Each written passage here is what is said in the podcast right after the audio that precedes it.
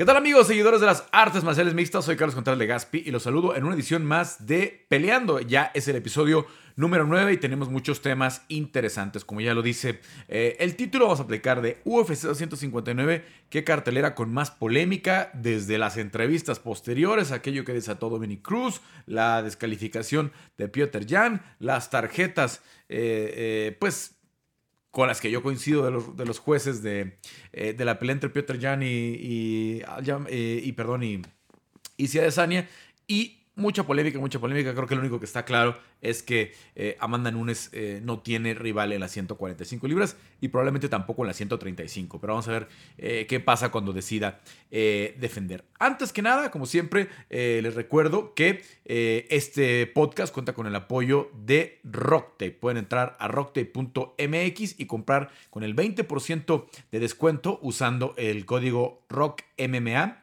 R-O-C-K, MMA R-O-C-K-M-M-A para los que nos escuchan en las plataformas solamente eh, de audio y pueden comprar el hoodie de Peleando. Aquí está. Eh, aquí está el logo de Peleando.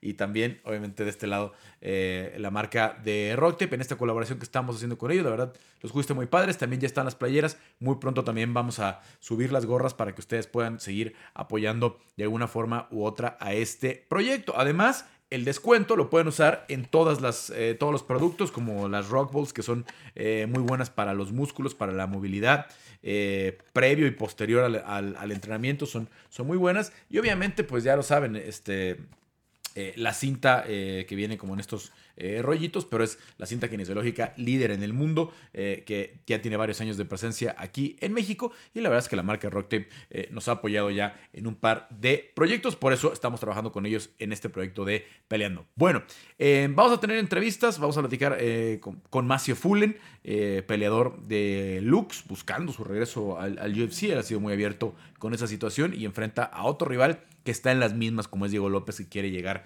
eh, al UFC y va a ser una pelea muy interesante este viernes 12 de marzo allá en el Show Center. Eh, ya saben, en las plataformas de Lux League pueden consultar eh, cómo verla. Hay canales lineales, hay canales, obviamente en Fight se puede ver la estelar.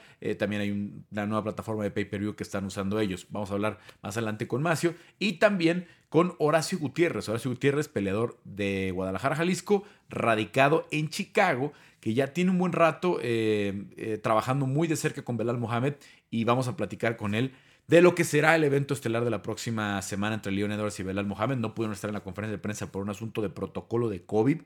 No fue muy específico eh, Dana White, pero dijo que la pelea no está en riesgo. Ojalá, no tanto por Belal, que sí es una gran oportunidad para él, pero Leon Edwards lleva muchísimo tiempo parado. Toda la pandemia no ha podido pelear, la división se ha movido muchísimo, ha avanzado muchísimo. Y él pues ya estaba pidiendo, estaba pidiendo una oportunidad por el título y ahora pues se está enfrentando a un peleador que está muy abajo de él en el ranking, pero pues de lo poco que le han podido eh, eh, asignar a Leon Edwards. Entonces vamos a platicar más adelante de eso, pero arrancamos con UFC 259, una cartelera eh, que ya decíamos tuvo unas preliminares interesantes desde, desde la primera pelea donde cae Mario Batista con su, con su emulando a Ricky Simón y superando a Ricky Simón con ese estilo, pero desafortunadamente no pudo eh, ganar el combate. Eh, en los pesos mosca, tanto Askar Askarov en contra de eh, Joe Benavides da una buena exhibición, se ve dominante.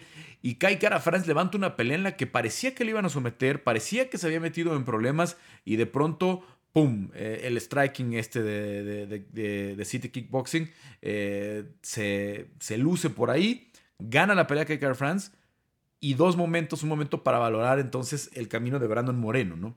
Porque aunque Brandon Moreno tiene un empate con eh, Askar Askarov, eh, muchos pensamos que esa pelea la ganó Brandon. El segundo round es, extrañísimo eh, la, calificación. ¿Cómo es posible que se le hayan dado algunos jueces a, Askar Askarov? Al final de cuentas, Brandon superó ya esa situación del empate con la victoria ante Kai Kara France. Eso, fue en septiembre de 2019. Para diciembre de 2019 ya estaba enfrentando a Kai en Las Vegas. Una muy buena pelea.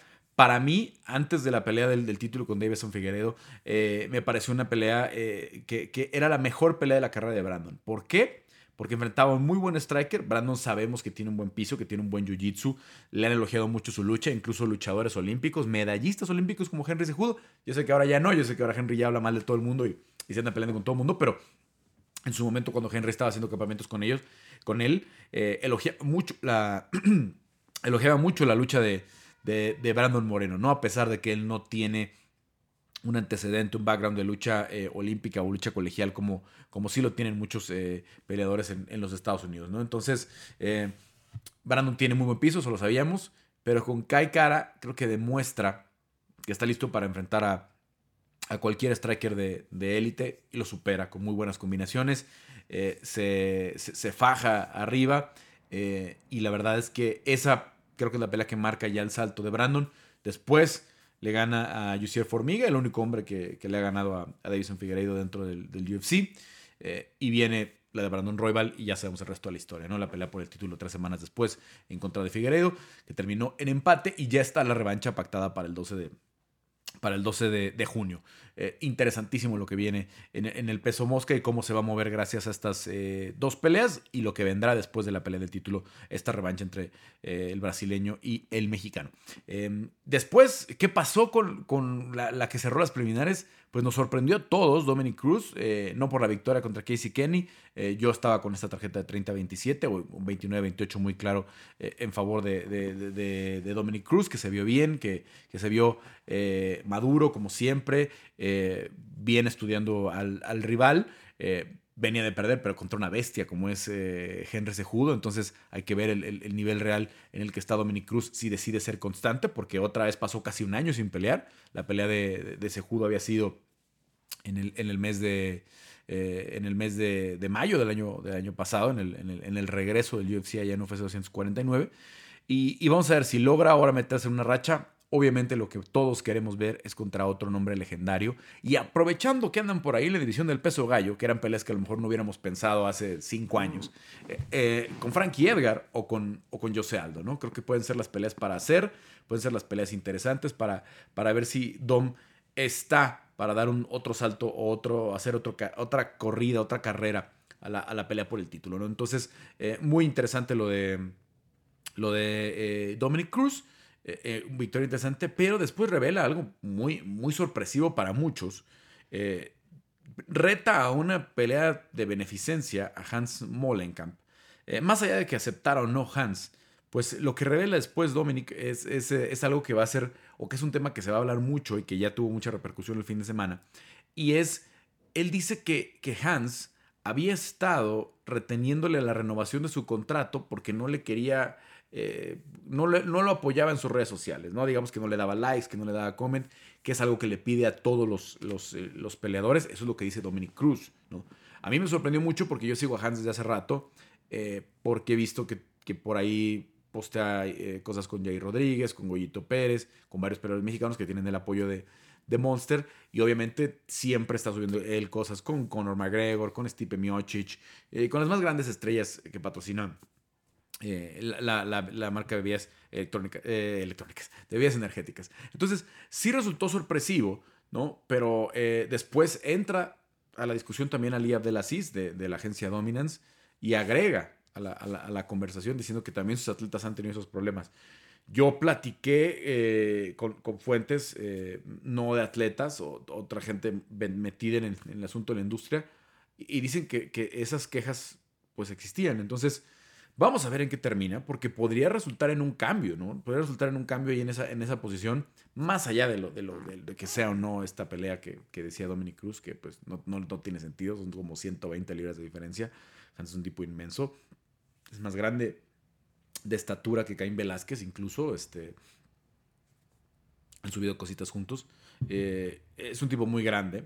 Eh, que se ve que hace striking, que se ve que entrena, porque siempre está subiendo videos pateando costales y así, y se ve que tiene pues bastantes eh, nociones, no sé si tuvo una carrera profesional, pero a final de cuentas, pues es un tema muy delicado y es un tema que, que, va a tener más repercusiones. Así, así lo dijo Dominic Cruz. veremos qué sucede en su siguiente pelea, que difícilmente va a ser contra Hans, y qué pasa con esta marca que pues hay que reconocer que es el, uno de los patrocinadores más grandes, si no es que el más grande, eh, de, las artes marciales mixtas eh, a nivel mundial.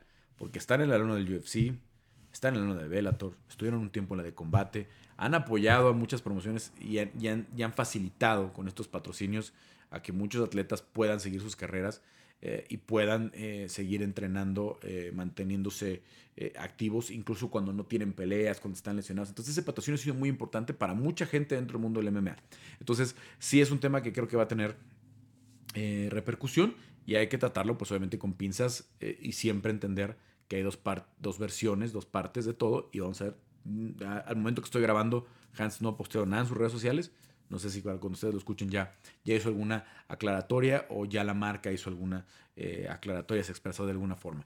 Bueno, em, vámonos también con eh, el asunto de eh, las estelares. Alexander Rakic eh, yo, yo pensé que iba a noquear a Thiago Santos, yo pensé que la pelea iba a ser un poco más abierta. Rakic eh, eh, es uno de estos este, peleadores que por ser europeos a lo mejor pasan un poquito debajo del radar, ¿no? No los tenemos tan presentes como los peleadores americanos, pero a final de cuentas, pues es, es es una gran adhesión a las 205 libras. Y ahí está levantando la mano, está levantando la mano para lo que pueda venir en un futuro sobre todo pues tomando en cuenta que, que Isia Desania salió de la, de la contienda y ahí viene Glover Teixeira y luego qué vamos a hacer después de Glover, que tiene 40 años, ¿no? ¿Qué, vamos a hacer ¿no? después de, Glover? Y, y, y, Jan Blakovic también tiene 37, entonces necesita sangre joven la, la, división y creo que puede ser un contendiente en el futuro cercano. Luego Islam Makhachev, eh, en una evolución similar a la que está haciendo eh, Javier Nurmagomedov, muy dominante, muy difícil eh, evitar que te derribe, por más que Drew Dober lo, lo, hizo bien, se defendió en algunos momentos bien, termina siendo una fuerza tan incontenible que lo termina llevando a la lona y lo termina sometiendo ya casi al final eh, del combate. Yo pensé que esa pelea sí decisión, de hecho en las apuestas que hacemos, eh, o los picks de apuestas que hacemos los, los viernes en el grupo de colaboradores, pues les había dicho pongan Mahashev por decisión, era lo que yo pensaba más sensato, pero al final de cuentas terminó sometiéndolo antes y va creciendo esa, esa confianza. Ya pidió nombres interesantes, ya habló de Tony Ferguson. Eh, está pendiente la, la, pelea con Rafael Dos Anjos. Así es que lo que venga para Mahachev creo que va a ser una buena pelea de estelar. Como puede ser lo mismo con Dominic Cruz. Eh, este, de, si fuera con, con José Aldo, sería una estelar sin duda en, en un Fight Night o una buena posición en, en, un pay-per-view, ¿no? Lo mismo con Frankie Edgar, creo. Eh, y, vámonos también ya a la primera pelea de campeonato. Qué, eh, qué situación tan complicada, qué situación tan polémica la de eh, Piotr Jan en contra de Aljamain Sterling. Eh, Sterling a mí me decepcionó en, lo, que iba de la pelea. Pensé que iba a ser más agresivo en su grappling. pensé que iba a ser más dominante. Sus striking se estaba viendo, la verdad, con poca fuerza a comparación de, de lo de Yang. Ya un poquito que pegaba, hacía mucho daño. Sterling ajustaba las guardias, tiraba pronto jab con derecha, eh, sin hacer mucho daño. Eh, no, no estaba resultando lo que yo pensé que iba a ser, eh, sobre todo pues con lo peligroso que puede ser en el piso, ¿no? Por ahí algunas oportunidades que intentó de, hacer alguna llave a las piernas, este, con estos scrambles tan, tan vistosos que hace, con, con todos estos recursos que tiene el Jaman Sterling. Iba perdiendo la pelea. En dos tarjetas entrando al cuarto round iba perdiendo. 29-28. En una tarjeta iba ganando 29-28. ¿no? Eh, se da en el cuarto round este error tan extraño de Piotr Jan. Parece que es desconcentración. Eh, es un momento extraño de la pelea porque Jan primero trata de como darle un cabezazo, ¿no? Eh, cuando está abajo eh, ¿no? Hace el movimiento como el muelleo, no, no hace contacto, ¿no? Y luego pues prácticamente lo tiene hincado y es muy evidente que está hincado, que tiene al menos una rodilla en el piso y ¡pum! mete la rodilla ilegal a la cabeza. Se habló mucho, eh, primero de que alguien en la esquina le había hecho que lo pateara, ¿no? Probablemente, si es que vino ese grito, eh, eh, Pajumpa, que es uno de los coaches de American Top Team, que estaba ahí, le dijo a Evi Rodríguez, reportera de, combate, que uno de ellos grita just punch him, o sea, como que solo golpéalo, ¿no? Este, que eso es legal, golpearlo, pero no, este, no patear a la cabeza, no tirar una, una eh, rodilla a la, a, la cabeza, ¿no? Cuando están en los tres puntos solamente puedes golpear con las manos, cuando están abajo solamente puedes golpear con las manos. Eh, entonces, pues se, viene esta situación eh, en la que hay confusión de lo que escucha. Lo que sí fue muy claro es que el, el, referee Mark, Smith le dijo que el, el, oponente estaba abajo, que le advirtió que estaba abajo, que eso significaba que no podía golpearlo la cabeza. El referee, al haber dado esta advertencia, se lo dice al, doctor. Eh, él trata de hacerlo muy discretamente, de que no le pueden leer los labios. Eh, lo habla con el doctor muy como pues tapándose la boca. Pero el sonido ambiental en el Apex hoy es este, tan, tan nítido, está, llena, está vacía la arena, eh, se escucha todo. Y le dice al, doctor, quiero ver cómo lo, sientes. Le advertí que el, que, el, el, oponente estaba abajo y de todas formas le dio la rodilla. Mark Smith creo que desde el principio tenía muy claro que esa rodilla era ilegal y que era descalificación. Como ha sucedido recientemente, el, año pasado tuvimos dos casos en la misma noche, curiosamente, la de Michelle Pereira con, con Diego Sánchez y la de eh, eh, Rodrigo Cazula Vargas, el mexicano, en contra de, de, Brock Weaver. Y las dos terminaron en descalificación. ¿no? Eh, así lo dicta la regla. Cuando, cuando el referee considera que no es accidente y que es deliberado el golpe, Em, se tiene que descalificar. ¿Por qué? Porque una rodilla a la cabeza difícilmente te va a regresar al combate, te va a dejar regresar al combate, porque cuando entra una rodilla así de, limpia a la cabeza, generalmente es un knockout, generalmente estás eh, fuera de... Mm, generalmente estás fuera de... estás inhabilitado para, para seguir peleando, digamos, ¿no? Entonces, en el caso de, em, de este combate, pues, más allá de que se actuó, ¿no? Porque veo que muchos dicen que Aljamain Sterling lo actuó. Eh, el golpe fue sólido, ¿no? Eh, obviamente, si hubiese un golpe legal, si hubiese una rodilla a la cabeza voladora o una eh, rodilla a la cabeza desde el clinch levantados, ¿no? Otra historia hubiera sido, ¿no? Este, si es completamente legal y si ya después no podía el Sterling seguir peleando, ya era su, problema. Pero aquí hay que tomar en cuenta que la rodilla a la cabeza es muy peligrosa y no es accidental de ninguna manera. No, hay ningún, ningún sentido en el que se piense que es accidental. Eh, a mí cuando sucedió el incidente de, Rodrigo Vargas eh, el año pasado, eh, Casula me, explicaba que lo que a él le pasó fue que él había estudiado a Brock Weaver sus movimientos y Brock siempre trataba de pegar la cadera, cuando estaba abajo, trataba de pegar la cadera a la reja y a partir de ahí usar el impulso o, apoyarse en la, en la, jaula para levantarse. Cuando Rodrigo Casula siente que, que, Brock se pega a la reja, él piensa que va para arriba y tira la rodilla tratando de meterla al cuerpo, bajar del cuello para abajo, digamos, conforme se va levantando eh, este, eh, el, rival, ¿no? que es en este caso eh, Brock Weaver.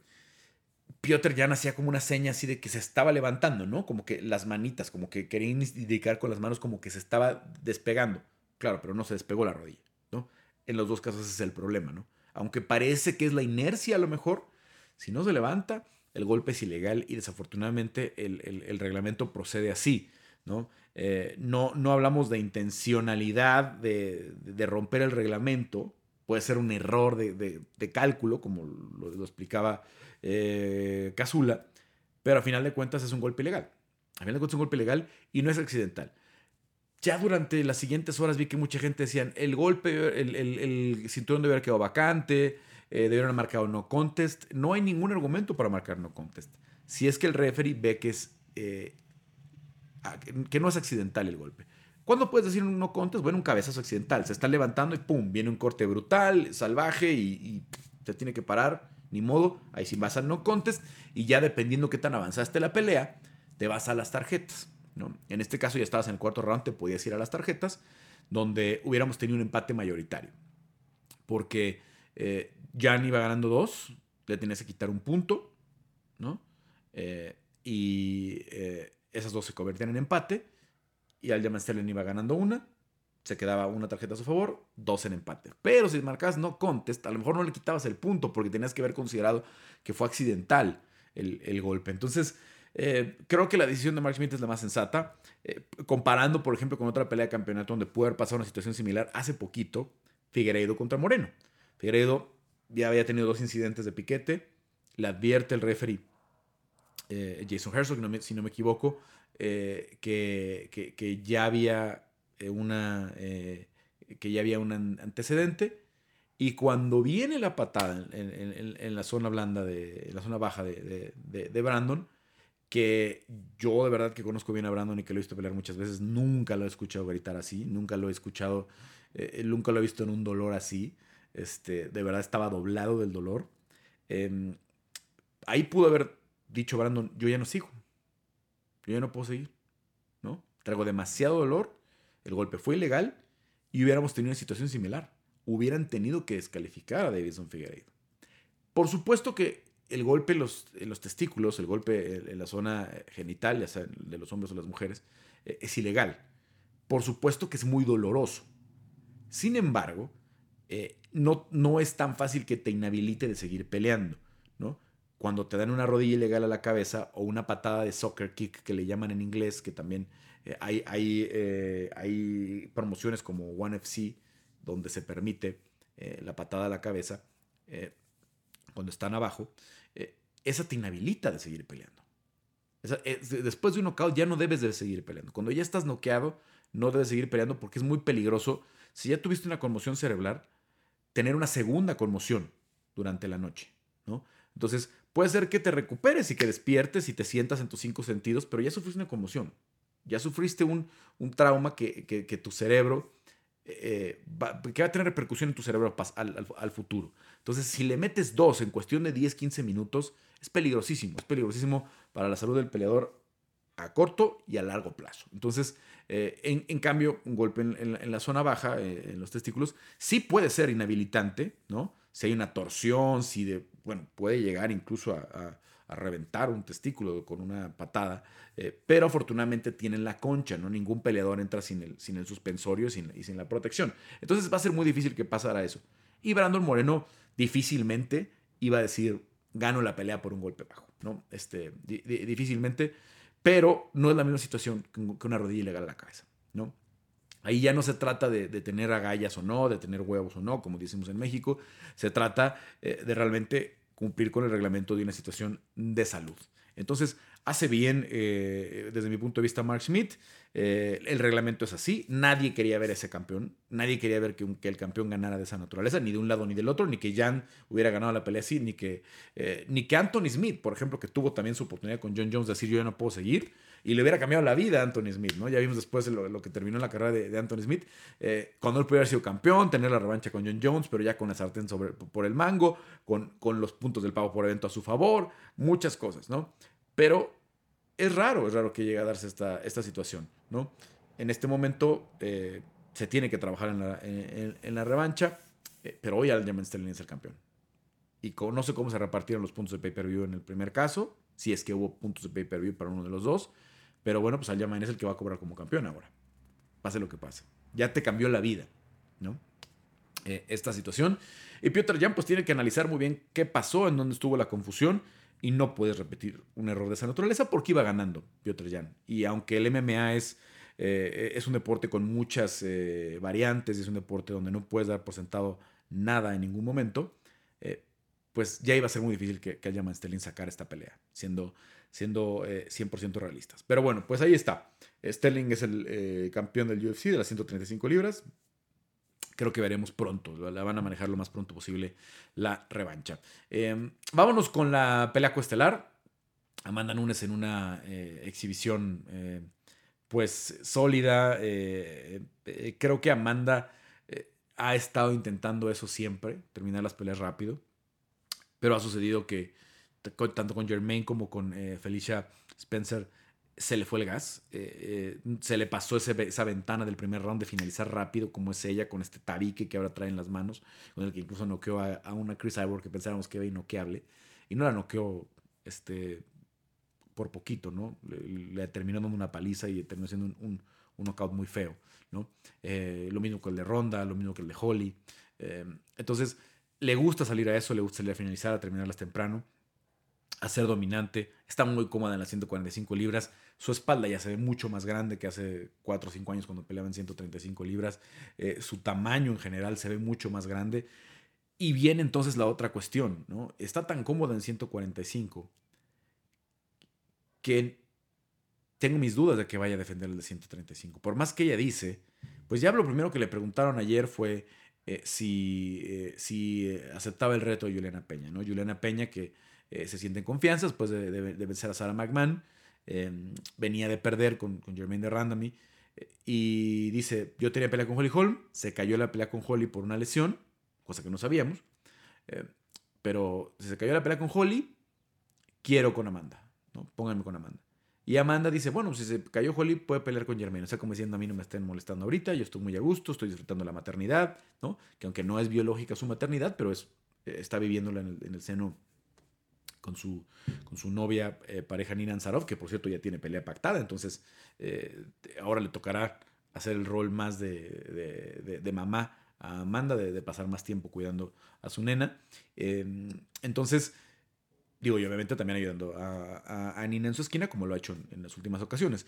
Entonces se ve eh, una situación en la que Amanda no está interesada en pelear pronto tampoco en el peso gallo. Cinturón que no ha defendido ya en 15 meses, 16 casi, ¿no? Desde febrero del 2019 no lo defiende ese cinturón contra Jermaine de Randami, aquella noche donde por cierto Irene Aldana también le ganó a Ketlen Viera. Eh, y empezó el hype de, lo que podía pasar con Irene eh, Aldana, ¿no? Entonces, eh, es una situación en la que hay que revisar si Amanda de verdad está interesada en, volver a, pelear en la 135 o si lo va a hacer pronto.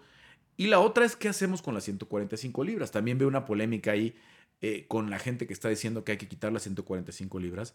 Yo no sé si de plano haya que quitarla ya cortar la división, porque tienes una campeona sólida, tienes una campeona que se merece estar ahí, que, a, todas luces es la mejor atleta eh, de combate, bueno, no me quiero meter en tanto rollo, pero mejor peleadora de, artes marciales femenina en la historia y probablemente ya un top 5, si no es que hasta top 3 de la historia del, del MMA de cualquier género.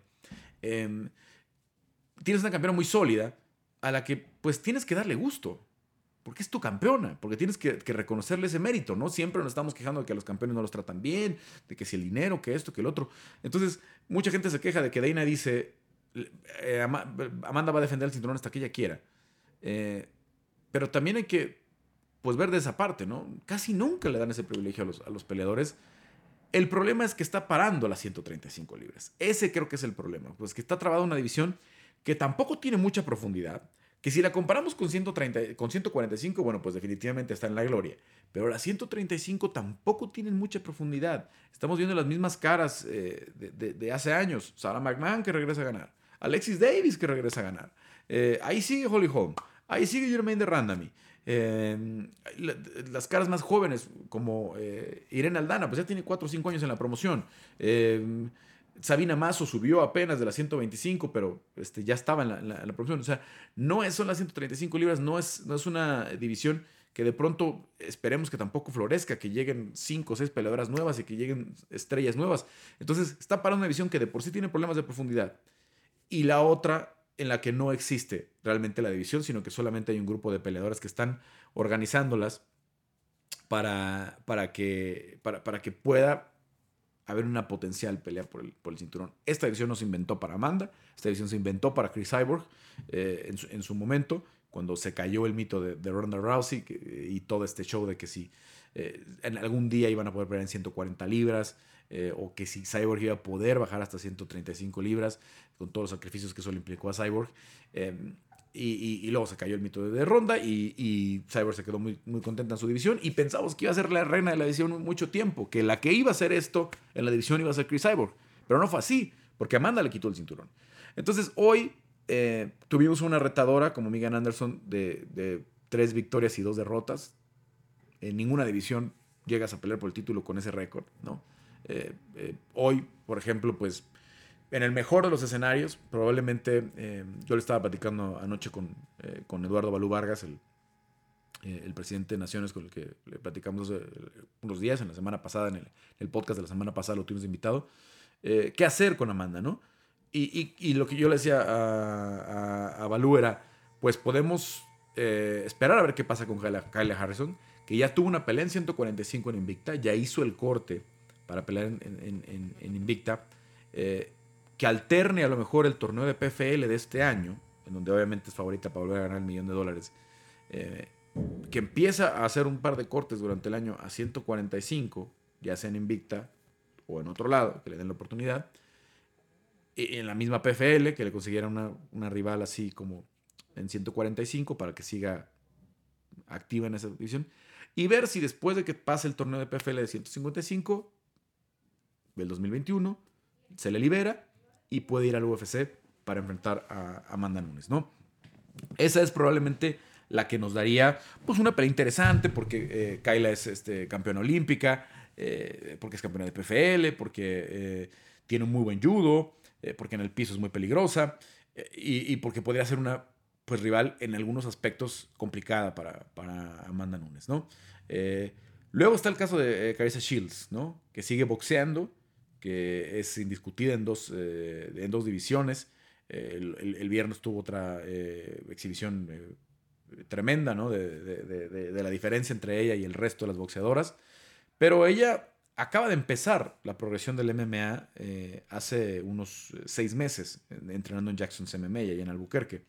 Eh, se presentó aquella cartelera de la que les hablaba del, de UFC 245 de diciembre. Estuvo en el Media Day, digo, en el, centro de medios, el día de la cartelera, este, muy arreglada, muy, este, muy de gala, digamos, para la, para la cartelera. Eh, y todos pensamos, bueno, pues ya está aquí, este, ¿qué nos van a anunciar? ¿no? Que ya la van a firmar, que ya va a ser la siguiente rival de Amanda. Eh, Amanda ha sido muy clara, ya no va a subir a 155 para pelear con ella. Eh, Carissa dice que ella no puede bajar de 155. Eh, nos enseñó, estábamos en la, conferencia y como que se puso de ladito así y nos enseñó literal el trasero y dijo, esto no lo puedo bajar, ¿no? Este, entre las piernas y, las pompas, literal. Esto no se puede bajar. Hay otras partes del cuerpo que puedo cortar, pero esto no puedo. y, es cierto, ¿no? Hay partes del cuerpo que es muy difícil quemar la grasa, que es muy difícil eh, bajar el volumen. y yo creo que ella pues piensa que a lo mejor en 150 podría ser su límite, pero 155 no. 145 no. Eh, vamos a ver cómo va progresando. Y sobre todo, pues primero que tenga un par de peleas en MMA. No la puedes echar con Amanda Nunes eh, cuando no tiene una sola pelea en MMA, eh, a menos que fuera una pelea de boxeo. A menos que, Amanda, que también tiene buen boxeo, hiciera lo que hizo con Conor McGregor. Ir al terreno de Chris Shields por dinero, literal, ¿no? Este, porque pues, realmente no es una pelea que no estén pidiendo los fans, no es una pelea que que vaya, va, a jalar más un Jake Paul contra eh, Ben Askren que, esa pelea, con todo y que Carissa Shields es una top de las mejores boxeadoras de la historia, y Amanda, la mejor arte marcialista eh, de la historia. Pero no es una pelea que esté caliente, no es una pelea que, esté eh, la gente pidiéndola.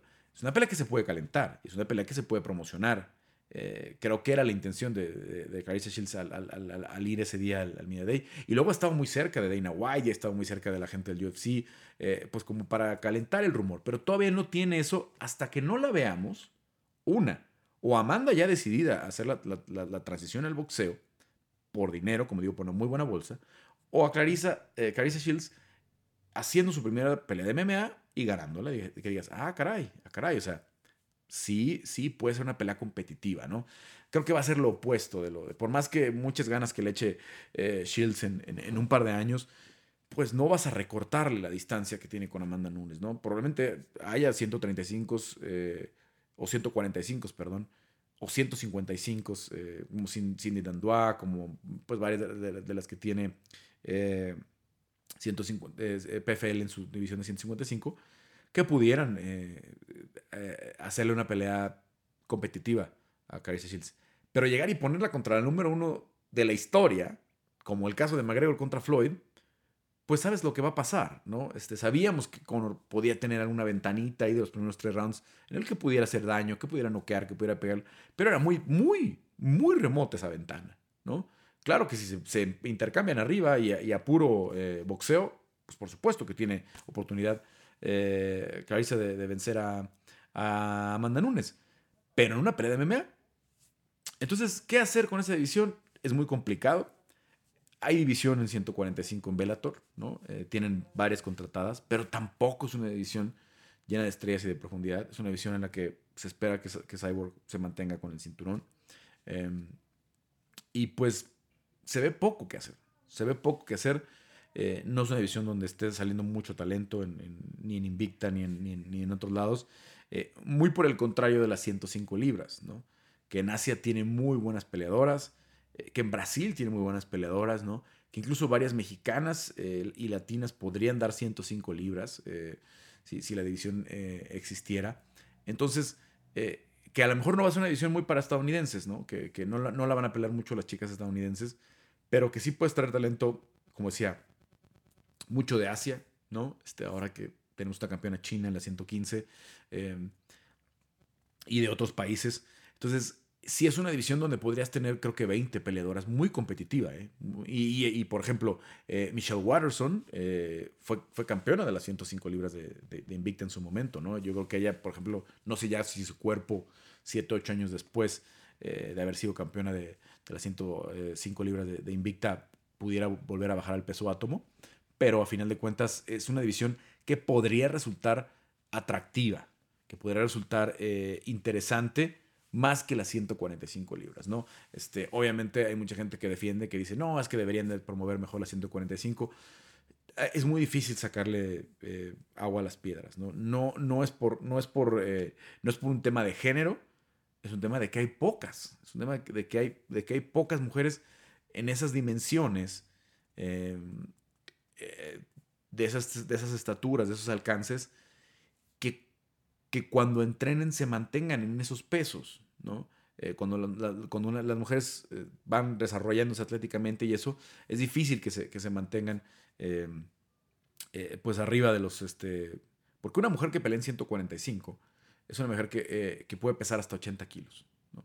Este, es una mujer que, que puede pesar hasta, hasta 170, ¿no? Este, que no es muy común no es muy común, sobre todo cuando están en un régimen de entrenamiento eh, diario. Obviamente hay, mujeres que, pueden pesar más, pero que cuando están entrenando diario o tienen que ser altísimas, como Megan Anderson, ¿no? O, de plano con una estructura muscular muy grande, como Kayla Harrison, ¿no? Eh, o como Gaby García, ¿no? Que tienen los dos, ¿no? Gaby García, que es este, jiu-jitsera, este, eh, que tienen tanto las dimensiones de, estatura como de, como de, de, del de la estructura ósea, digamos, y, de, la musculatura. Entonces, pero son muy pocas, son muy pocas. Entonces, eh, no quiero sonar como sexista, porque veo que muchas veces muchos lo están poniendo, ah, es que eh, es, antigénero. No es antigénero, no es, no, es, no, es, hablar mal de las mujeres, al contrario. Estamos pensando que, sí puede haber más divisiones. Eh, creo que la 125 se va a seguir poblando cada vez más de talento, porque es una división. Creo que la 125 es el equivalente a la 155 varonil. Es como que el peso promedio del hombre, ¿no? Eh, entre la estatura y las dimensiones del ser humano. Creo que la 125 es, más o menos así y es en la que se sienten más cómodas la mayoría. Entonces es una división que se va a seguir poblando al, haber sido la última en agregarse al UFC eh, de momento. Eh, es la que pues tiene a lo mejor menor récord de, algunas de sus, de sus contendientes, pero han venido llegando muchas, como Cintia Calvillo, como Alexa Grasso, como Jessica Ay, que ya habían hecho o, tenido historia importante en, 115 o en 135 y que bajan y que, y que pueden seguir eh, haciendo que la división crezca. Entonces no, no es algo en contra del, talento femenino, al contrario, creo que estamos en el mejor momento del, talento eh, femenino. Las 115 van a tener muy buenas eh, peleas ah, en cuanto pueda pelear otra vez Wenli Shang. Las 125 están armándose con una campeona muy, muy dominante, eso sí hay que reconocerlo, pero después podemos hacer muchos matchups interesantes. Hay 7, 8 peleas muy buenas que podemos hacer hoy en 125 eh, libras y las 135 ya con el caso particular de lo que decía del problema que tenemos con Amanda Nunes, si va a defender o no. Pero bueno, hasta ahí la coestelar. Vámonos a la estelar. Eh, Jan Blakovic hizo lo que todos pensábamos que, que había que hacer, que todos decíamos que era muy fácil hacer pero que no habían podido ni siquiera los mejores luchadores de las 185 eh, libras que ya había enfrentado Israel Adesanya, como Kelvin Gastelum por la pelea del título interino, como Joel Romero, ¿no? un medallista olímpico de lucha, eh, y un Rob Whittaker que también en general tiene buena lucha. Pensábamos en todos esos casos, hasta el de Paulo Costa, ¿no? Es que nada más hay que llevarlo al piso y ya, Paulo Costa lo va a someter. Eh, es que Rob Whittaker lo tiene que llevar al piso y and pound es que Kelvin lo va a llevar al piso y lo va a demoler 3, 4 rounds, incluso, ¿por qué no lo mete en una guillotina, en un mataleón? Em, lo mismo con Joel. Joel lo va a dominar 5 rounds. Nada más hay que llevarlo al piso. Y nadie podía llevarlo al piso. La defensa de derribo de Easy es muy buena, es muy complicado. Eh, su, striking es muy sofisticado, es muy difícil agarrarlo, es muy difícil meterlo en problemas eh, y llevarlo al piso. Pues Jan Blachowicz lo logró.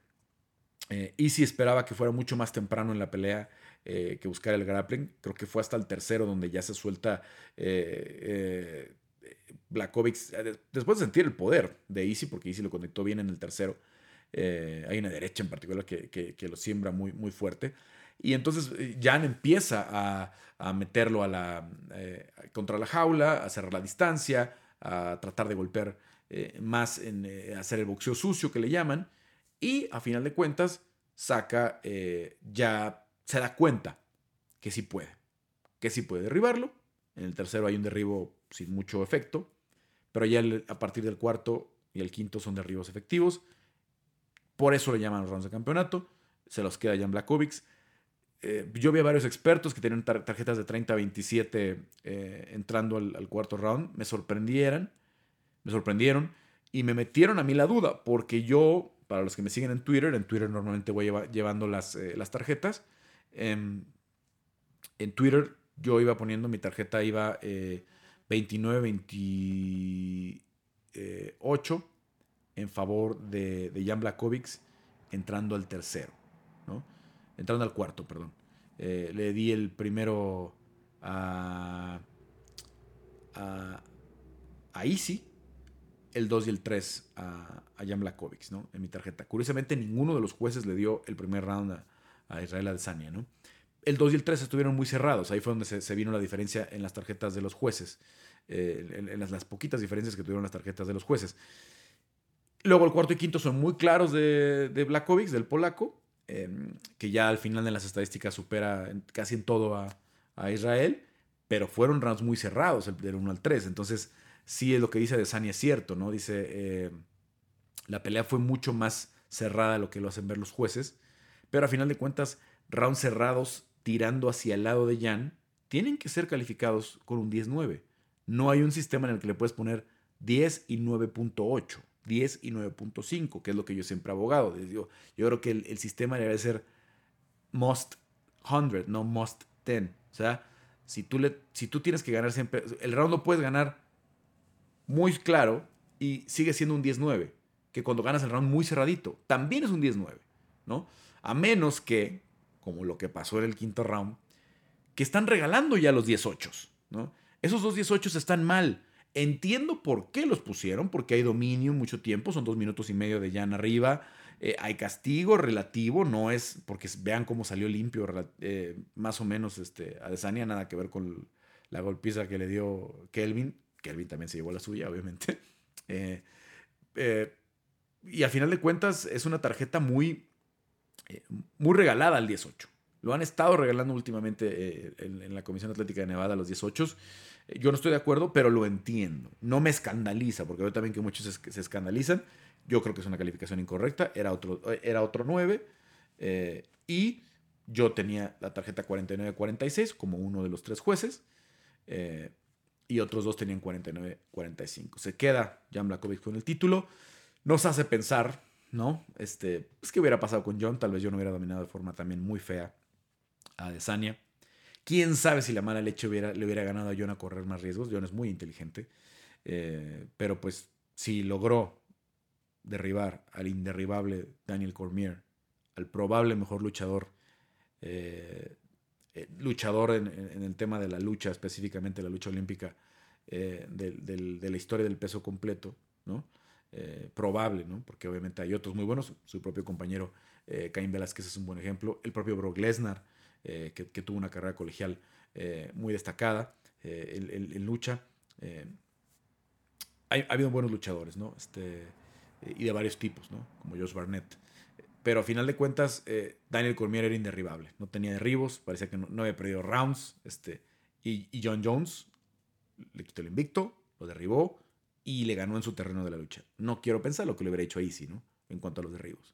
Y en el striking, pues creo que John también tiene un striking muy sofisticado y también tiene muchos recursos y codos y, rodillas y, cosas giratorias. Y, y, si bien no es ese súper noqueador de un solo golpe, pues es muy difícil de, vencer a, John Jones, ¿no? Este, creo que en los rounds de campeonato también hubiera sacado la, pelea. Y se nos fue, se nos fue. Yo me moría por ver ese combate, desde la promoción, todo lo que se iban a decir.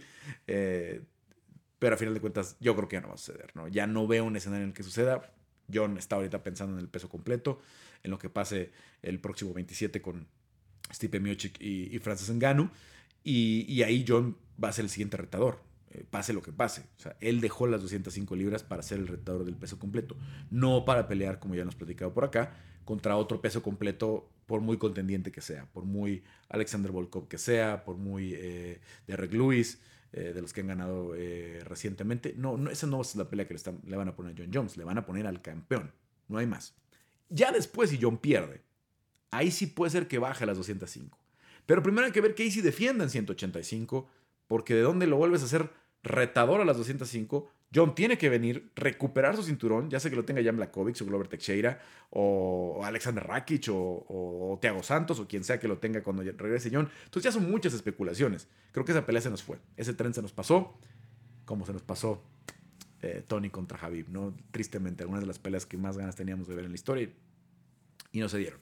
Bueno, eh, así lo que, lo que pasó eh, el fin de semana, eh, el fin de semana vale la redundancia, con UFC 259, cartelera muy interesante. Y viene, viene otra cartelera interesante. Ya platicamos acá con Marcelo Rojo hace algunos días.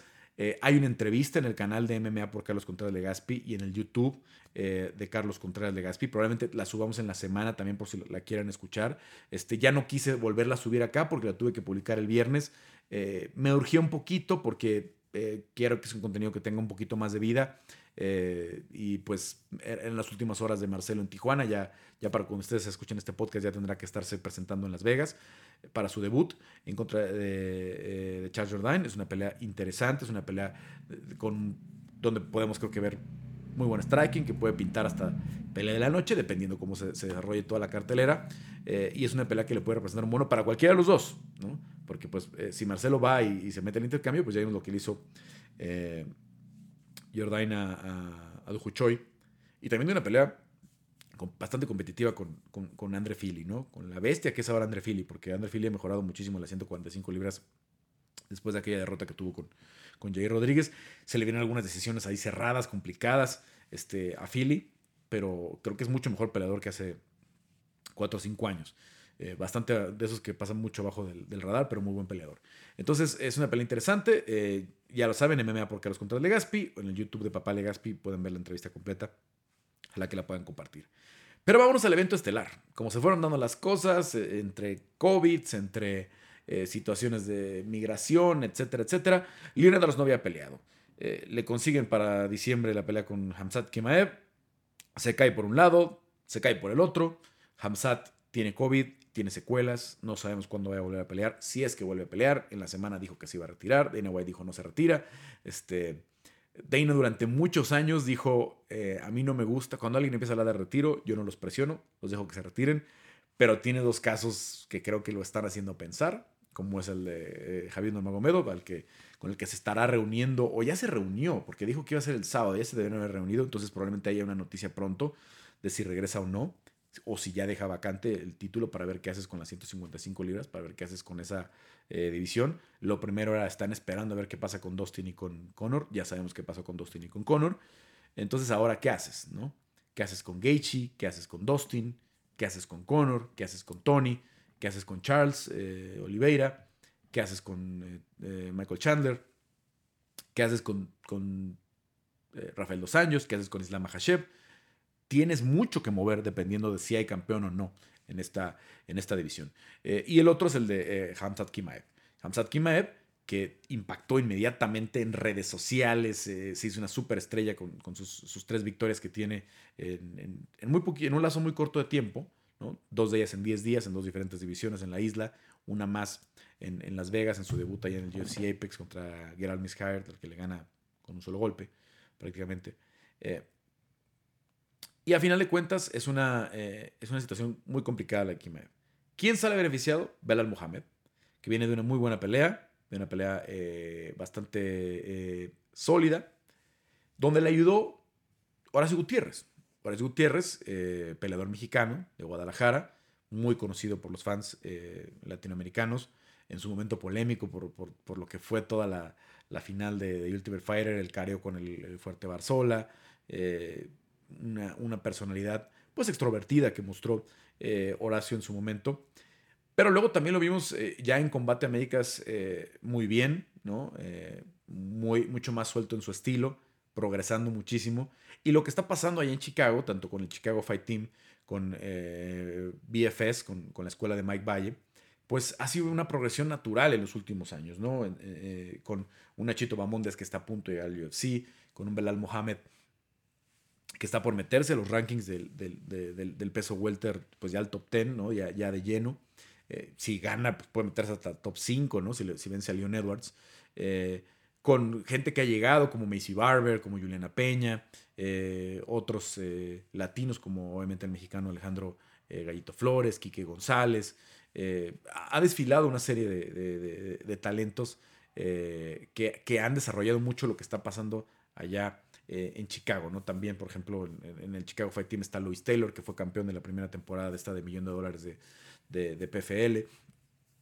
Aunque no llegó a pelear en UFC, pero pues, un gran, eh, un gran peso eh, medio, 205, creo que eran sus, sus, divisiones de Luis, tipo muy grande, con una guillotina brutal. entonces, lo que están haciendo se ha venido desarrollando, se ha venido cultivando. Y, y, creo que hoy, tanto Horacio está en mejor momento que cuando llegó al UFC, y Belal está afinadísimo, un tipo muy técnico, que se defiende muy bien de los derribos, eh, que tiene buena lucha, eh, que en el striking es muy pulcro, que combina muy bien sus patadas con sus manos, eh, que cada vez está mejor. Entonces, Horacio nos cuenta un poquito de lo que es la preparación para esta pelea y cómo ha venido trabajando de cerquita con, con, Belal en los últimos, en, los últimos años, ¿no? Y, y, se ha vuelto su hombre de confianza. Ahí en la, ahí en la esquina, prácticamente están todo el día juntos, entrenando, eh, van a, Chicago Fight Team, van al BFS, eh, van, van, van, alternando el entrenamiento y veremos cómo les va en este caso en la esquina, eh, en el primer evento estelar de Belal, Remember the Name Muhammad. Escuchamos la entrevista con Horacio Gutiérrez. Horacio, el Punisher Gutiérrez, eh, orgullo de Guadalajara, pero ya radicado en mucho de mucho tiempo en, eh, Chicago, eh, ganador de la segunda temporada, no, finalista de la segunda temporada de Ultimate Fighter, en aquella final con Enrique Barzola. Y bueno, pues llegaste a combate, estuviste noqueando, ganando peleas importantes en combate. Horacio, ¿cómo estás? la última vez que platicamos estabas pues en espera de tu situación migratoria para poder aspirar a regresar a, UFC en este año que ha sido muy difícil para, para todos en esa situación de, de las visas y todo eso. No, sí, hermano, eh, muy bien. ¿Y tú cómo estás? Este, pues sí, eh, así como lo hablas, la vez pasada que tuvimos el gusto de platicar, estaba en todo ese proceso de mis papeles, de, de arreglar mi, mi, tema migratorio. De hecho, ha tardado muchísimo por la, pandemia, las oficinas cerradas, eh, la respuesta de los correos se tarda mucho y todo eso, pero ahorita ya estamos llegando, ya se está finalizando el proceso y de hecho ahorita que estamos platicando, yo creo que la próxima semana ya quedo listo para poder trabajar aquí listo para poder tener una pelea que obviamente la aspiración, tú al ser ex UFC y trabajar con gente pues ya tan de altísimo nivel como con los que trabajas, con Belal Muhammad, que ahorita vamos a platicar un poquito más de eso, con eh, eh, Luis Taylor, que a lo mejor mucha gente no conoce a Luis, pero es un guerrerazo y fue campeón del millón de dólares de PFL. Eh, Nachito Bamondes, obviamente, con Mike Valle, con el coach Roberto allá en Chicago. O sea, tú estás ya en ese, en ese nivel, ¿no? Ahorita, digo, obviamente, si sale alguna buena oportunidad en otra promoción, tal vez la, consideres, pero la meta es UFC, ¿no? Exacto, 100%. Ahorita ya estamos enfocados 100% en lo que es la UFC. De hecho, pues como tú lo mencionas, estamos trabajando con gente que es de la mejor del mundo. Luis Taylor fue campeón del mundo en middleweight, Belal Mohamed va a ser su primer evento estelar y mis compañeros de BFS. Entonces, a lo que le estamos tirando es la UFC. Vengo de cuatro peleas ganadas seguidas. Le gané a un ex UFC que es Chris Ávila. Vengo de dos, dos knockouts en el primer round con gente muy buena. Entonces, yo creo que ahí está la oportunidad.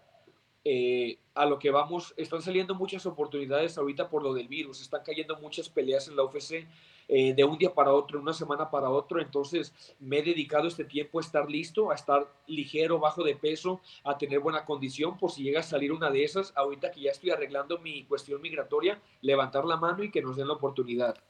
Oye, ayudó muchísimo, me imagino, este, pues que se abrió la puerta para Gallito, lo bien que le fue a Nacho, ¿no? Como para sentir esta confianza a través de que volteen los ojos al equipo. Además, ha llegado gente con mucha experiencia ahí con BFS y, en, siempre en Chicago Fight Team han tenido también buen, buen equipo, pero que esté Juliana Peña yendo, Félix Herrig, ahora Macy Barber, como que ha, ha, llamado mucho la atención y como que ha ganado el respeto el gimnasio, ¿no?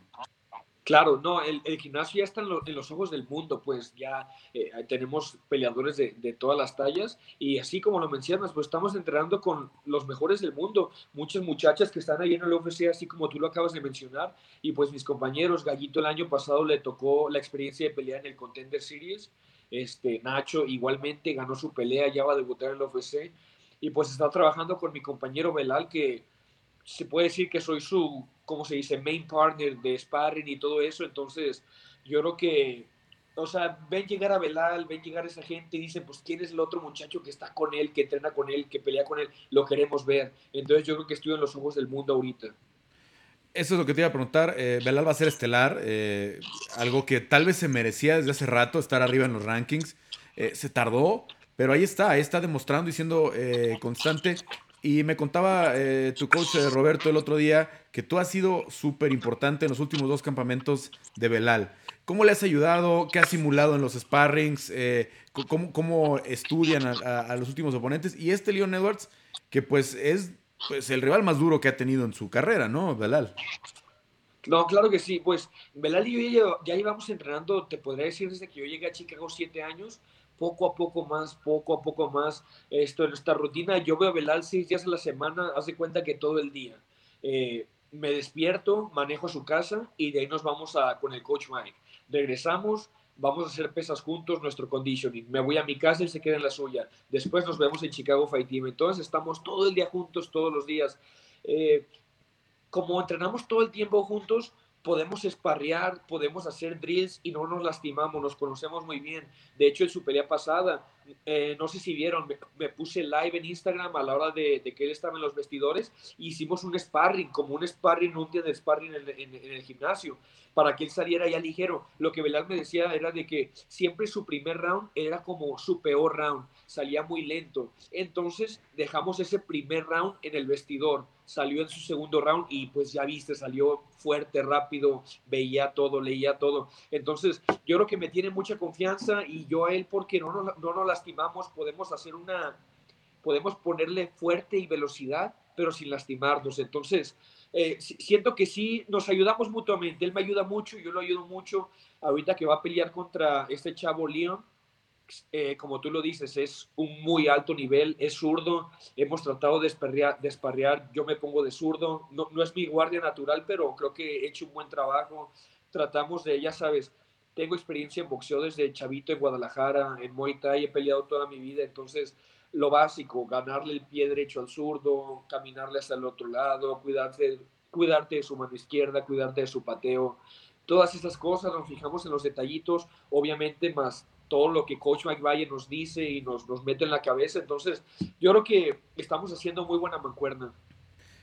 Es, es inevitable pensar que si gana esta, pues ya puedes estar levantando la mano para el título. Tal vez no la siguiente pelea, pero a ver, que se cae uno de última hora, como dices, ya sea un rival para Usman, ya sea Jorge Masvidal, este, si le ganas al, el, es top 3 del ranking o top 2, este, Leon, pues ya puedes pedir eso. Eh, ¿Los pone nervioso eso a, a Belal, a ustedes con pensar lo que, lo grande que es este compromiso?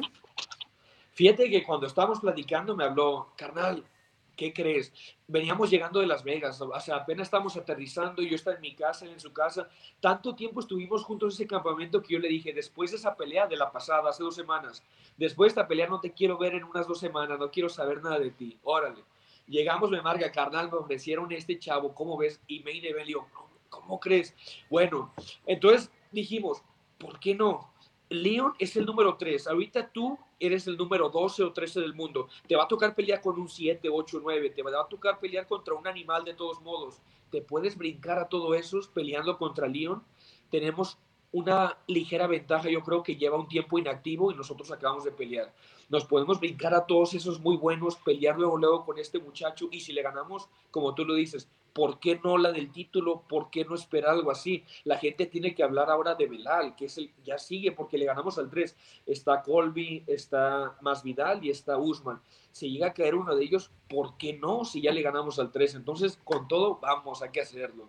Y pues aquí estamos, Belal. Claro que están los nerviositos, vamos contra un peleador duro, pero está muy motivado y venimos calientitos de la pelea pasada es una gran oportunidad, la verdad. Este, a mí me emociona y yo, pues a veces de verlo tanto en las redes, eh, me ha tocado estar en algunas peleas de Belal, eh, ahí verlo en vivo eh, y, a veces hasta yo lo siento mexicano, ¿no? Porque lo veo con, tanto con ustedes todo el tiempo, luego trae playeras tuyas, trae playeras de Gallito, este, en su momento también con Yair. Este, ¿Cómo, este, culturalmente, cómo es? Porque yo me acuerdo la primera vez que vi a Belal fue narrando una pelea yo de Titan FC este, en Florida, y él traía una raza como de 20, este, son palestinos, ¿verdad? Este, sí. todos con la bandera y con los lentes, así como Belal, y traía una raza pero enorme apoyándolo. ¿Cómo es la convivencia este, culturalmente? Eh, ya le enseñaron algo de español, este, ustedes entienden un poquito ya de, lo que es su cultura. ¿Cómo es la, convivencia fuera de, del, del, mat, fuera de la jaula? Mira, obviamente eh, Belal, pues ya entrena casi con puro mexicano o latino. O sea, entrenamos 50% BFS, 50% Chicago Fight Team y toda la gente es latina, de cuenta. Entonces, ya yo también lo siento como mexicanos y de hecho ahorita que yo voy subiendo historias de que Belal va a pelear, mis amigos de México que no conocen a Belal con todo en su madre y, y comparten historias, vamos Belal porque de tanto estar juntos pues se siente. Este, por ejemplo, vamos a ver las peleas a su casa, está su papá, sus primos, sus amigos, palestinos musulmanes, pero te lo puedo decir que es muy buenas personas, o sea, cómo te abren las puertas, excelente. La vez pasada peleamos, peleó aquí en Vegas y veníamos nosotros, vienen, así como tú lo dices, 10, 15 personas, aunque estamos en cuarentena, no pueden ver a Belal la semana de la pelea, no pueden ir a la pelea. En cuanto Belal acaba de pelear, tiene toda su gente que viene y vamos todos a cenar. Lo están acompañando desde allá, o sea, están esperándolo aquí. Tiene gente muy leal. Entonces ya vamos al hotel de los muchachos, de los musulmanes, o sea, pero súper buenas personas. O sea, muy buenas personas la gente que sigue a Belal.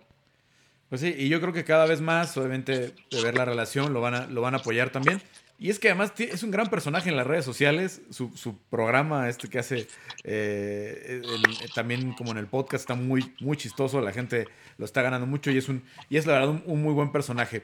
Eh, para ti, Horacio, eh, ¿tienes metas, un límite? obviamente está padre hacer esquina, está padre participar de peleas tan importantes, pero tú todavía tienes un camino largo por recorrer este 2021, ¿cuál es tu plan? Es decir, a ver, vamos a darle 3, 4 meses, 6 meses a que caiga con el UFC y si no, ¿qué podrías buscar o, qué plan te, te, gustaría a ti? No, claro, claro. Ahorita, bueno, ahorita estamos enfocados esta semana nomás para Belal, pero yo he estado enfocado totalmente en mí, si me entiendes, mi, con, mi condición, mi fuerza, mi entrenamiento. He ido a esparrear todos los días, he ido a correr todos los días, he ido a entrenar todos los días. Yo en mi mente yo voy a pelear muy pronto. Estoy esperando por esa pelea de corto aviso para levantar la mano y que nos metan a pelear. Obviamente queremos que sea 145, pero si se cae un 155 y es la oportunidad, lo hacemos. Yo he peleado en las dos divisiones, no tengo problema. Este, yo me siento muy bien, pero mi meta, y la verdad no quiero escuchar ahorita ninguna otra promoción, yo quiero entrar a la UFC. Este es mi momento, este es mi tiempo.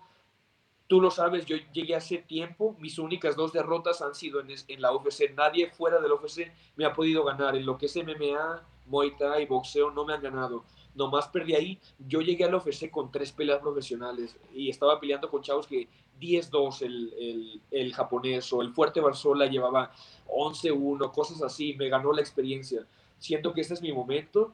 Siento que di muy buenas peleas y me tocaron creo que de los rivales más duros en combate y demostré que pude. Me tocó Chase, que es americano luchador y, y, lo destrocé, pues se podría decir. Era muy, ah, fue muy, peleador este es mi momento, este, es mi momento y quiero, quiero, espero entrar en una de corto aviso no UFC ahorita que ya puedo pelear y la verdad me he mantenido saludable, mi cuerpo está bien. Si lo hago, ya ves que hay muchachos que pelearon cinco veces en un año.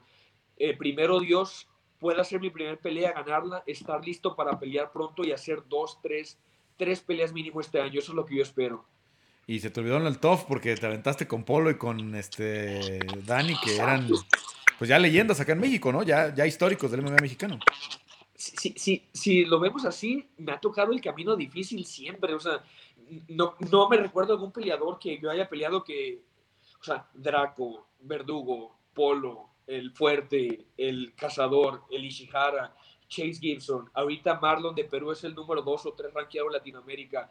Uh, si puede decir el peorcito que yo he peleado es Chris Ávila y es un animal. O sea, tiene muchas perdidas, pero es igualito que los hermanos Díaz. Tienen 10 ganadas, 10 perdidas, pero no paran y son los ex UFC. Entonces, me ha tocado, me gusta eso porque mi experiencia en peleas de calidad la tengo. No he peleado con ningún chavo que no sea bueno. Entonces, eso es lo que me da mucha confianza. Ahora, cuatro años más de, de, de entrenar a este máximo nivel eh, con con cada vez mejores luchadores, con cada vez mejores strikers. Eh, ¿Cómo te sientes tú de, aquel, no sé, si te tuvieran a escoger llegar a UFC como llegaste a llegar hoy, ¿qué preferirías? No, 100% ahorita, soy un peleador muchísimo más completo. Yo, mira, rápido, yo cuando llegué a la UFC, mi primer pelea en Chicago amateur, de mi primer pelea en Chicago amateur a mi debut en la UFC, dos años. Entonces, imagínate, no es nada. Hice cinco peleas amateur en Chicago para que me dieran mi licencia profesional. Hice dos, tres peleas y vámonos, ya estaba en el top. Entonces, no tenía experiencia de nada. A lo que te puedo decir, yo era un striker como siempre, defender el derribe que no me tumban.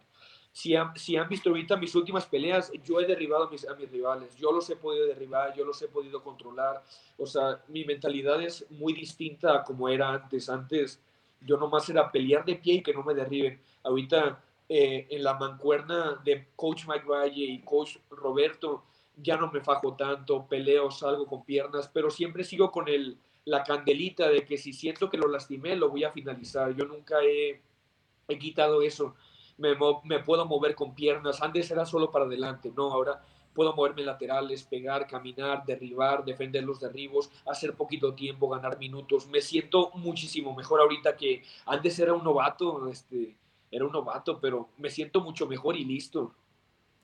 Pues sí, la verdad es que, eh, eh, de, hecho ya en las últimas de combate se notó, eh, estaba ahí la plática para pelear por el título antes de la pandemia y todo lo que, lo que sucedió, que hubiera sido una muy buena pelea con, con, con Bruno Canetti. Vamos a ver cómo se, se, se, da en el futuro, Horacio, y ojalá que llegue pues esa oportunidad, este, 145, 155. ¿Te aventarías si te ofrecieran un Contender Series?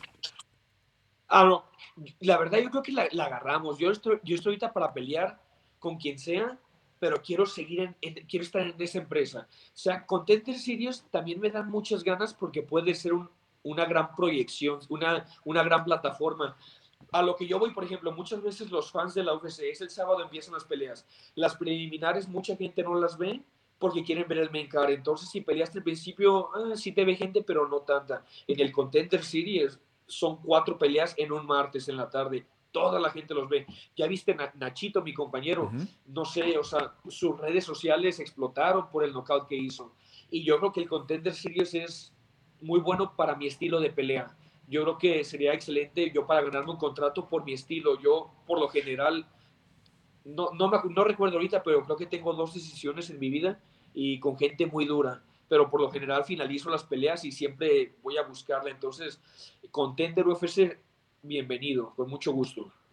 Pues ahí vamos a estar pendientes, este, Horacio. Suerte en la pelea con Belal. Eh, este, obviamente, sé que muchos fans mexicanos lo van a estar apoyando eh, porque es muy popular y es muy buena persona, aunque es un rival muy duro el que tiene eh, enfrente. Y pues también, ahora sí que suerte en lo que venga los siguientes meses y que ya, ya que tengas el papelito, que venga, que venga la oportunidad. No, claro que sí, no, muchas gracias hermano por tu tiempo y pues ya sabes, aquí estamos trabajando, hay Horacio para muchísimo tiempo, que no haya peleado, peleado no significa que no esté listo, he entrenado más que nunca y ahorita que salga la oportunidad lo vamos a demostrar y gracias por apoyar a mi compañero Belal, estoy seguro que nos bien. Ahí estamos al pendiente entonces Horacio, abrazo. Hasta luego hermano, saludos. Pues ahí está Horacio eh, Gutiérrez, era muy interesante eh, entrevista y Horacio, eh, un peleador, pues con esta intención también de, de, tener una oportunidad en UFC. Eh, y parece que está cerca, parece que está cerca. Eh, vamos a ver cómo se van dando las condiciones durante el año. Obviamente estaremos súper pendientes, súper pendientes de eh, la evolución de Horacio Gutiérrez. Em, vámonos también con lo que viene para el viernes. Para el viernes. Macio Full en contra de, de, Diego López. Ya habíamos tenido a Macio hace algunos días, pero todavía no se confirmaba el combate, porque lo que hemos platicado, que Diego está esperando también la oportunidad de ya pelear en el UFC. Se convence. Eh, Diego de pelear en, en, Lux, defender este cinturón. Y es la mejor pelea que podían haber hecho en las 145 libras en, Lux. La verdad, una pelea durísima de, pronosticar. Obviamente, obviamente eh, tiene esta vertiente del super jiu-jitsu que tiene eh, Diego, el gran striking que tiene Macio y cómo se van a encontrar en medio, cómo se van a encontrar en el camino con esta, pues, manera o con estas ganas que tienen ambos de mostrar que son el mejor eh, peso eh, pluma de Latinoamérica. ¿no? Entonces vamos a ver cómo, cómo se, da eh, la, situación de la pelea. Pero platicamos con Macio Fullen ya sobre pues, el cierre del campamento ya unos días antes de que pues, también hiciera el viaje a Monterrey.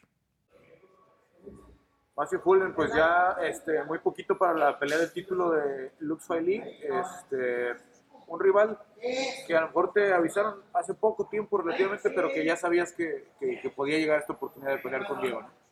Sí, Carlos, pues ya estamos a, ahora sí que ocho días para la pelea y estoy muy contento porque pues esta oportunidad yo me la gané y como tú dices era una pelea que pues se veía venir, ¿no? Eh, él no estaba interesado en pelear con nadie más y pues obviamente pues yo quiero pelearlo a él y pues ya no estamos a ocho días y, pues estoy bien contento y listo, listo y preparado para, para, pelear. Para él es el mejor rival que podías enfrentar porque eres un nombre, porque ya peleaste en Brave por el título, porque ya peleaste en UFC, ya peleaste en UFC y para ti pues también con tu aspiración que tienes de regresar a UFC también, eh, pues es el tipo de, de rival que quieres. Sí, yo como lo había dicho en anteriores entrevistas, mi trabajo es pelear con los mejores. Diego es el mejor de la división. Y pues nada, ¿no? Eh, estoy listo para enfrentarlo y como tú dices, él también estaba buscando a alguien de nombre y, pues aquí estoy, ¿no? Aquí estoy a unos días de enfrentarlo y, contento. La obvia es eh, pensar, esto es un jiu contra un striker, ¿no? Pero pues tú sabes hace mucho tiempo que tienes que enfrentar contra él y, y aquí hay muy buenos jiu en, en Entram, ¿no? Eh, ¿Cómo te sientes en ese territorio en el piso? y te imaginas a Diego buscando una pelea también más arriba porque trabaja con un muy buen coach de striking que, tú lo conoces muy bien, que es Pancho Brazo. Sí, como sabemos, eh, pues ahí es el contraste de estilos, pero pues que no se les olvide a la gente que es una pelea de MMA. Eh, cualquier cosa puede suceder. Hemos estado haciendo las cosas muy bien aquí en el equipo, hemos estado trabajando duro, han venido personas de San Diego, ahora ellos vienen a apoyarnos acá a Tijuana y y pues me siento seguro en todas mis áreas, ¿no? Yo también he estado evolucionando día con día, mejorando en todas mis áreas, en mi striking, en mi lucha, en mi jiu-jitsu, trabajando con todos mis compañeros, con Martín, con Pablo, con el Rojo. Eh, y pues eso, ¿no? O sea, yo también quiero, pues ya que si llegue la fecha y, ver qué tanto ha sido mi evolución, ¿no? Estoy listo, estoy listo. Eh, ¿Cómo fueron estos días de camp? no sé si los distrajo, si ayudó un poco más, pues de comparto que hay pelea para Marcelo, no hay pelea para Marcelo, sí, y, ahora prácticamente van a pelear el mismo día, ¿no? Sí, eh, ha sido una montaña rusa de emociones porque pues la verdad la relación que tenemos acá los compañeros del Entram Gym es una relación muy fuerte. Vivimos juntos, entrenamos juntos, comemos juntos. Eh, es algo que va más allá de mis compañeros de entrenamiento, ¿no? Son como mis hermanos y y pues me llena muchísimo de gusto ver que Marcelo ha logrado lo que había venido buscando hace mucho tiempo, que es pues pelear en la plataforma más importante del mundo, la que es eh, UFC. Y eso, ¿no? Más motivado aún, eh, con mucha más hambre y pues con eso, ¿no? Con ganas de salir con la mano arriba en este pleito. ¿Qué representa para ti este cinturón, el de, el de Lux? Me acuerdo, platicamos hace unos años que venía el de Brave y estabas muy motivado, muy emocionado de, de sentirte campeón pues, de la promoción internacional y en este caso Lux, que aunque es mexicana, pues también tiene mucho talento internacional. ¿Qué representa para ti no solamente pues, poder vencer a Diego, sino ser campeón de la, de, la promoción? Pues sería como un paso personal muy importante en mi carrera. Porque pues como la gente que sabe y como tú sabes, Carlos, yo vengo de nuevo reiniciando mi carrera después de mi lesión y, lograr algo así para mí pues sería algo personalmente muy importante y, y eso, ¿no? Sería pues uno de los logros más importantes en mi carrera, haberme quedado sin nada y regresar y hacerme campeón de la compañía que me abrió las puertas, que es Lux, eh, sería algo pues que me llenaría bastante de alegría. Diego se ha visto muy sólido en, sus exhibiciones, ¿no? Con UFCs como Ronnie, como Marco, eh, con un Mandarina que a lo mejor no llegó a UFC, pero pues todo el mundo sabe quién es Mandarina aquí en, Latinoamérica. Eh, ¿Encuentras alguna debilidad en Diego? Eh, ¿hay, hay, algún sector en el que digas esto lo podemos explotar y ganar esta pelea? Pues la verdad, Diego es un atleta muy completo. lo he estado observando, sus videos, y yo sé que ha estado evolucionando. Y la verdad, este, a mí me emociona mucho el hecho de saber eso, ¿no? De que tengo ese reto tan importante y tan fuerte enfrente de mí. Me motiva a, a, eso, ¿no? A, a, echarle más garra, a, a, pararme ahí hambriento y pues tratarle de arrebatar lo que tiene, ¿no? Que es el cinturón y en este caso la victoria, ¿no? Que sería algo importante. Y pues es un atleta completo, obviamente es igual que yo, ¿no? Un ser humano, eh, los golpes lo lastiman, a mí también me lastiman, o sea, cualquier cosa puede pasar dentro de la pelea, ¿no? Estamos preparados para lo que sea.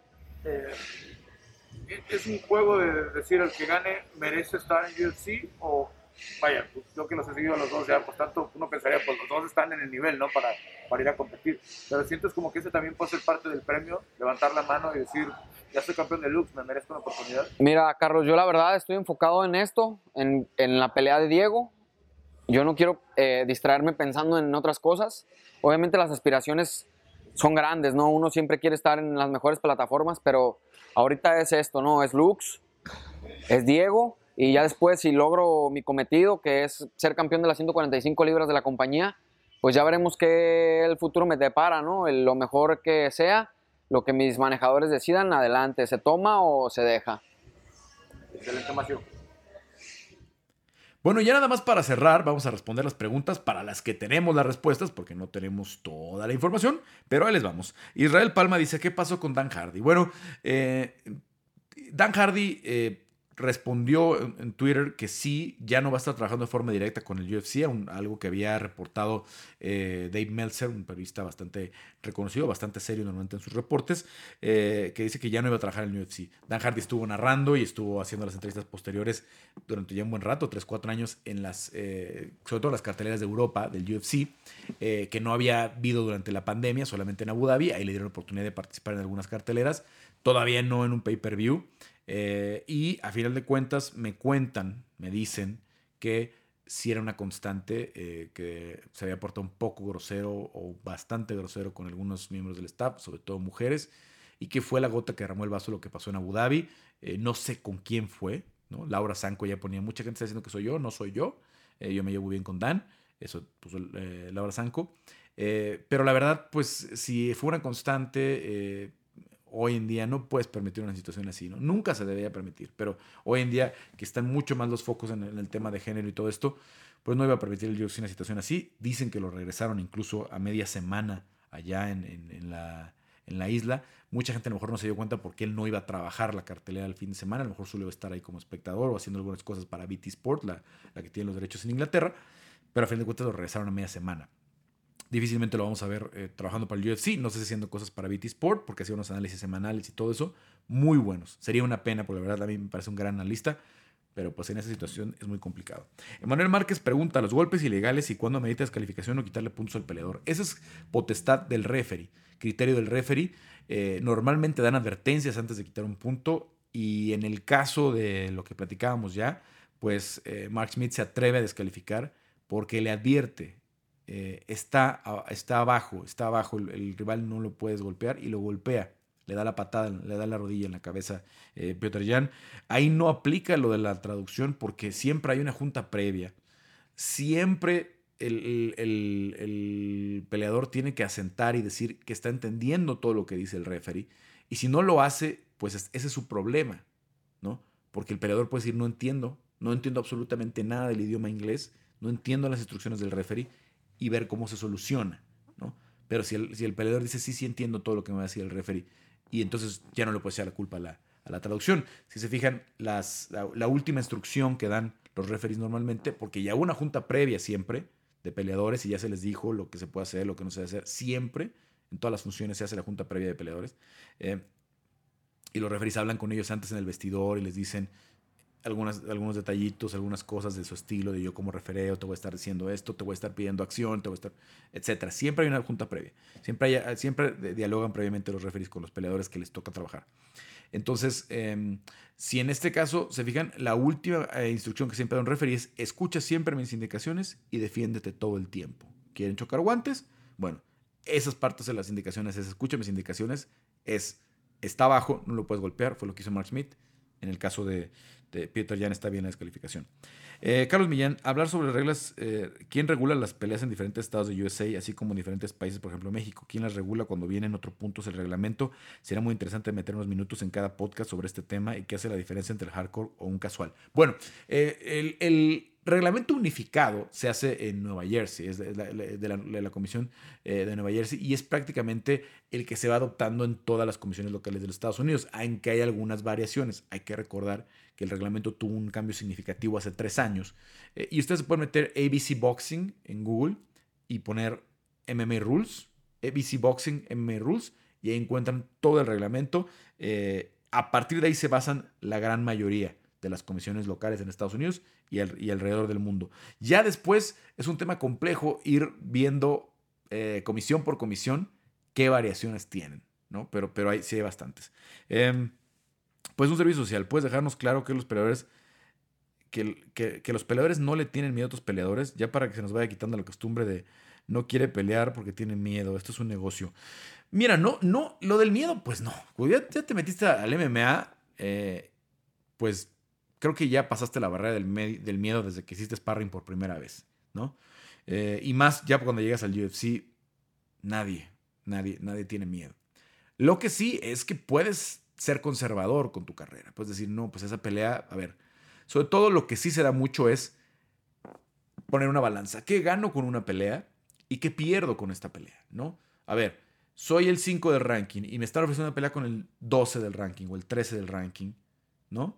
Eh, ¿qué gano si le gano el 12? Yo como 5. Básicamente nada. No voy a subir al 3, no voy a subir al 2, ganándole al 13 o al 12. Que si pierdo, sí me puedo caer del 5 hasta el 10, ¿no? O al 8 o al 9.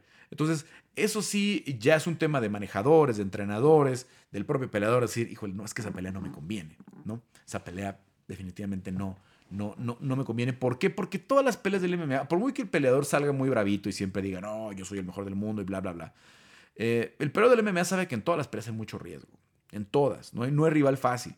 Eh, sobre todo en el UFC, ¿no? A lo mejor cuando estás en, las promociones locales, que todo se va desarrollando, sí, sí, definitivamente hay, hay, hay, hay, peleas muy disparejas. Pero ya en el MMA, en el UFC no hay peleas disparejas. Eh, y, creo que eh, a partir de las estelares de Bellator y, en PFL y en, la mayoría de las promociones serias, no hay peleas fáciles. Entonces, todas las peleas las puedes perder.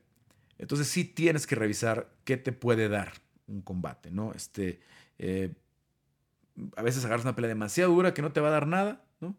Y a veces hay una pelea más sencilla, entre comillas, ¿no? Porque, como digo, no hay peleas sencillas, pero una pelea que para tu estilo sea más cómoda que te da más, que te da a crecer más, ¿no? Entonces, eh, eso más que el miedo, creo que es, como dices, es, eh, es un negocio y tienes que ver cuál es mejor para tu negocio.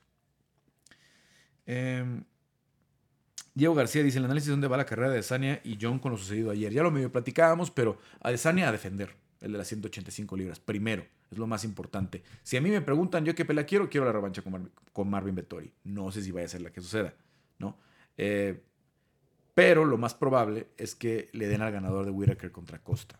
Cosa que no me gusta porque a los dos ya les ganó de forma muy clara, ¿no? A Vettori no le ganó de forma clara, ni a Kelvin le ganó de forma muy clara. Creo que esas son las dos, como fan de las 185 libras, que me gustaría ver. Eh, pero que tiene que pasar para eso. Kelvin tendría que pelear contra alguien relevante y ganar, ¿no? Ya, ya sumó, ya volvió al rumbo de la victoria, pero tiene que ganarle un Paulo Costa, tiene que ganarle un Rob Whitaker. lo ideal para Kelvin sería, si gana Rob Whittaker, él pelear con Rob Whittaker, ¿no? Y entonces eh, de ahí sacar al siguiente retador. Mientras tanto, ponemos a Marvin Vettori, que está calientísimo y con ganas de, la pelea ya. Em, eh, Eduardo Valenzuela Salazar, posibles rivales en el futuro cercano para los peleadores latinoamericanos, Santi, Chito, Sabina, etc. De momento no tengo información de ninguno. Sé que tanto Santi como Chito están pidiendo pelea pronto. Eh, Sabina acaba de pelear hace dos semanas, no sé qué tanto está interesada en una pelea ya de inmediato y si en 125 o en 135, porque obviamente no creo que ya no contemplaba perder en su debut en 135. Em, y, bueno, en cuanto tengan información sobre todo de estos tres, este, que son de los que normalmente ando trabajando ahí con mis fuentes, pues ya lo tendrán en el grupo de colaboradores y ya lo saben eh, siempre con, con, las exclusivas. Y bueno, pues un poquito más adelante, eh, un poquito más adelante tendremos el, eh, el pues pues ya lo podemos publicar en, el, sitio MMA por Carlos Contreras de Gaspi. Muchas gracias por acompañarnos. Se nos volvió a alargar un poquito eh, el podcast. Eh, ya lo saben. Suscríbanse si están en YouTube. Enciendan la campanita de las notificaciones. Eh, compartan, den like si están en Facebook siguiéndonos. Y también suscríbanse en cualquiera de las plataformas de audio como Spotify, como Apple Podcast, como Google Podcast, donde se sube de forma automática este, este episodio. Todo, se agradece, todo ayuda para que siga creciendo la comunidad de Peleando. Y ya lo saben, entren a rocktape.mx con el 20% de descuento con el código ROCKMMA. Se pueden llevar el hoodie de Peleando, las playas de Peleando y todos los productos de la tienda de Rocktape. La verdad, vale muchísimo la pena el descuento. Aprovechenlo. Yo soy Carlos Contreras de Gaspi. Nos vemos la próxima semana aquí en Peleando. Hashtag siempre peleando.